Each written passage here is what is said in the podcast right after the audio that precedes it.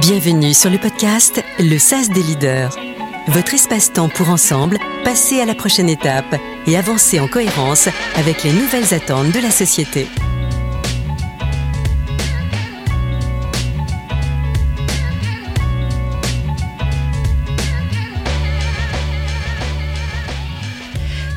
17% des gens estiment mettre à profit leur force dans leur environnement professionnel. On a donc 83% des gens qui se sentent sous-utilisés dans les entreprises. On fait face aujourd'hui à un immense gaspillage de talents au sein de nos organisations. Pas étonnant aujourd'hui que l'on soit confronté à un manque grandissant d'épanouissement, d'engagement et une montée en puissance des épuisements professionnels. Bonjour, Yvan Eudert, je suis coach professionnel accrédité et fondatrice du cabinet franco-canadien Le SAS. Nous avons évoqué ensemble lors du dernier podcast sur le management par les forces avec le professeur québécois Jacques Forest l'impact de cette nouvelle approche novatrice qui consiste à capitaliser sur ce que l'on a de positif en nous plutôt que de chercher toujours et encore à développer nos faiblesses.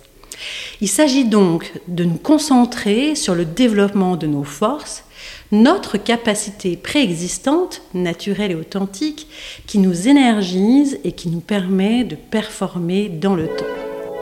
Cette approche est au cœur de ma pratique de coaching individuel et collective et revoit de fond en comble les paradigmes de gestion. Je vous propose de vous partager aujourd'hui quelques étapes clés pour l'intégrer dans votre propre développement, mais aussi celui de votre équipe, afin d'aller chercher, pourquoi pas, une augmentation de 39% de leur potentiel et générer 6 fois plus d'engagement. Le SAS des leaders.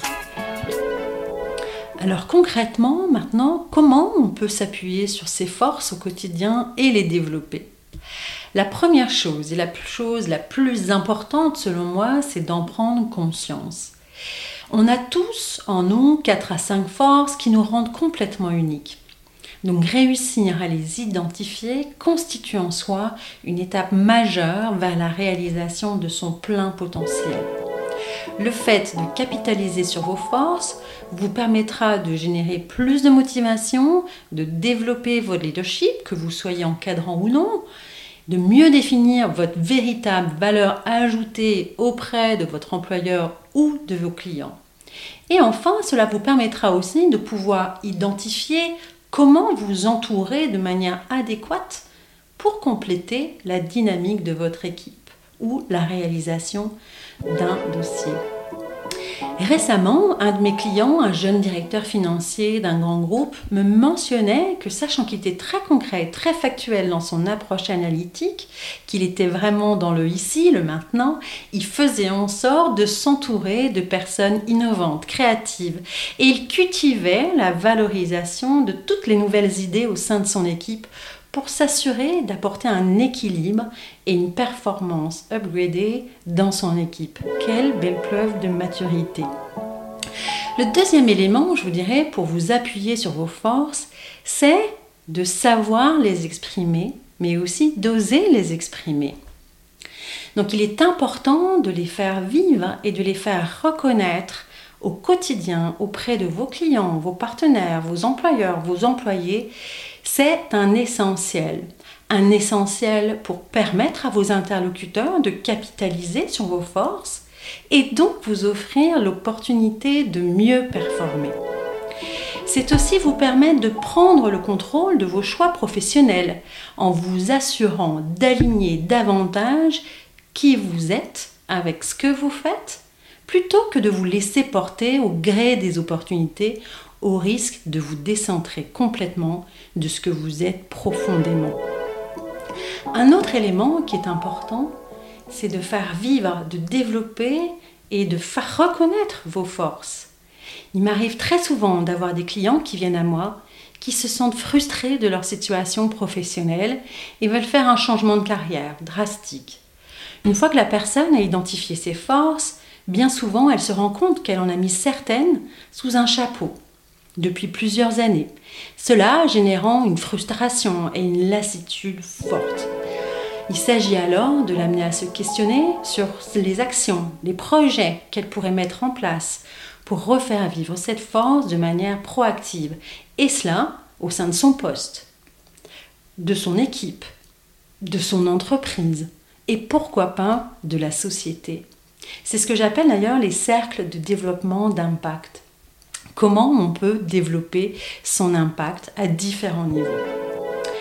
Le client auquel je pense notamment, sa force non exprimée au sein de son travail et qui lui faisait vivre autant de frustration et de lassitude, était la créativité. Un an après notre travail, il était toujours dans son entreprise et avait d'ailleurs eu une promotion interne. Je vous invite donc à mener cette réflexion sur les différentes sphères professionnelles, car c'est vous assurer de développer votre impact professionnel et donc votre leadership. Attention, bien évidemment, une force poussée à son extrême peut aussi constituer une faiblesse. Par exemple, vous avez un sens du service qui est très poussé. Lorsque cette force-là est poussée à son extrême, elle peut vous amener à ne plus être capable de livrer parce que vous allez dire oui à tout. Vous allez être noyé et donc vous ne serez plus au rendez-vous sur les attentes de votre rôle.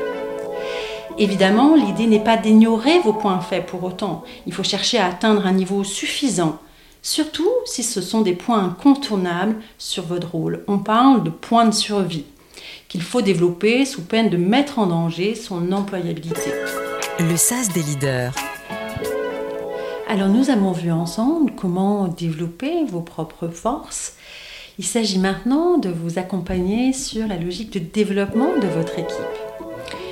Dans un premier temps, ce qui est primordial, c'est d'impulser cette dynamique en prenant par l'exemple.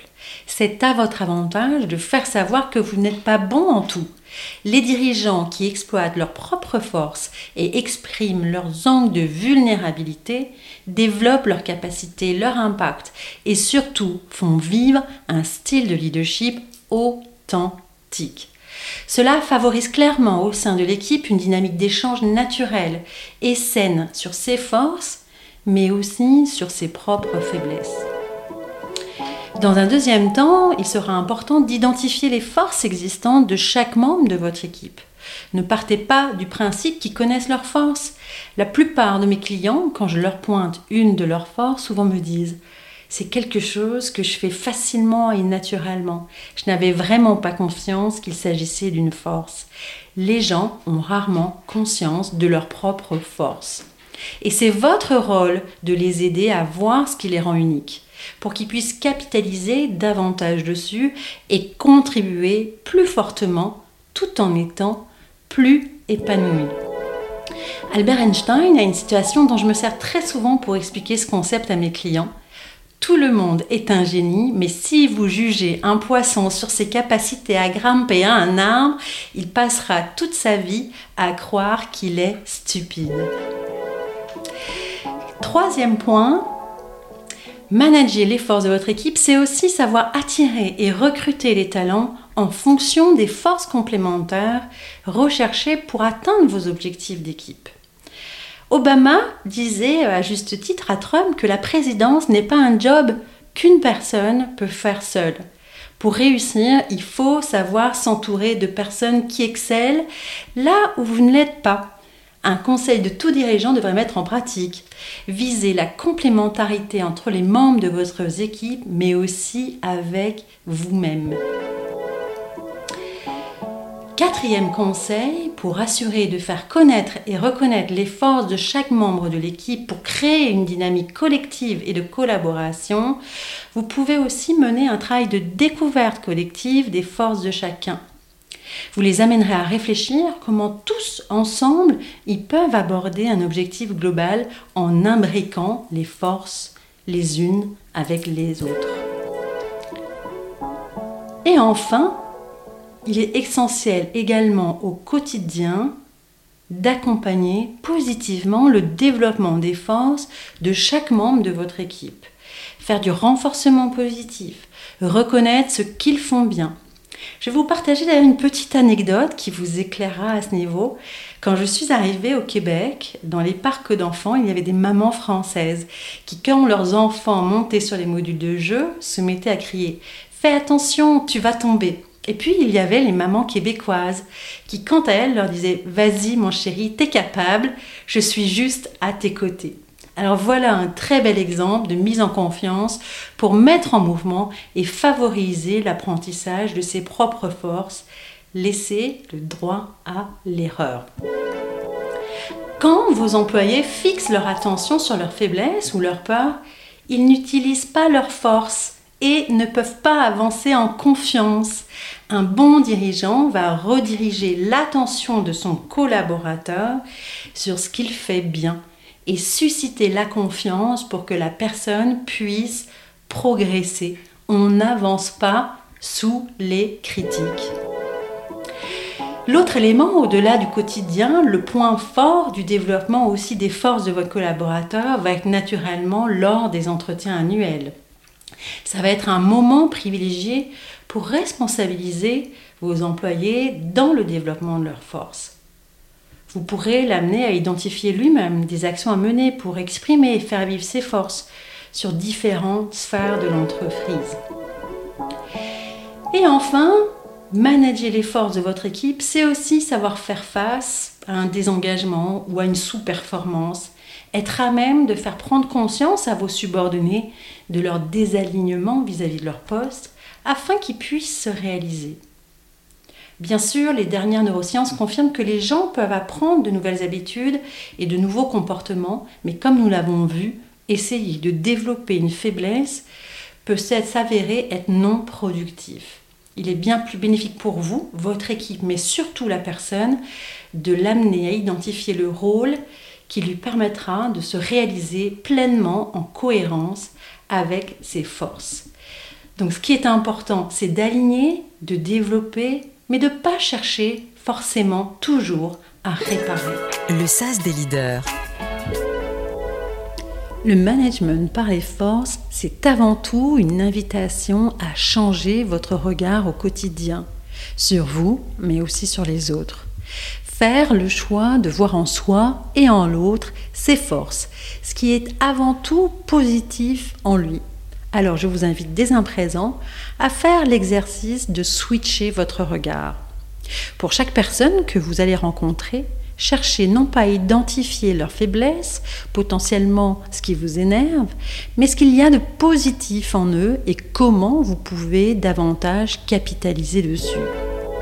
Si vous êtes prêt à changer de paradigme, souhaitez vous réaliser davantage, développer votre impact dans votre vie professionnelle en misant sur ce qu'il y a de plus singulier en vous et d'authentique, ou bien stimuler le potentiel de votre équipe et l'amener à passer un nouveau cap de développement et de collaboration en adaptant une approche novatrice et efficace, je vous invite à nous contacter sur le-sas-coaching.com. Il nous fera plus que plaisir de vous accompagner sur le sujet. L'heure n'est plus au gaspillage. Vous avez écouté le podcast Le SAS des leaders. Si vous aussi avez envie de passer à la prochaine étape dans votre carrière, le développement de votre leadership ou avec vos équipes, rendez-vous sur le-sas-coaching.com.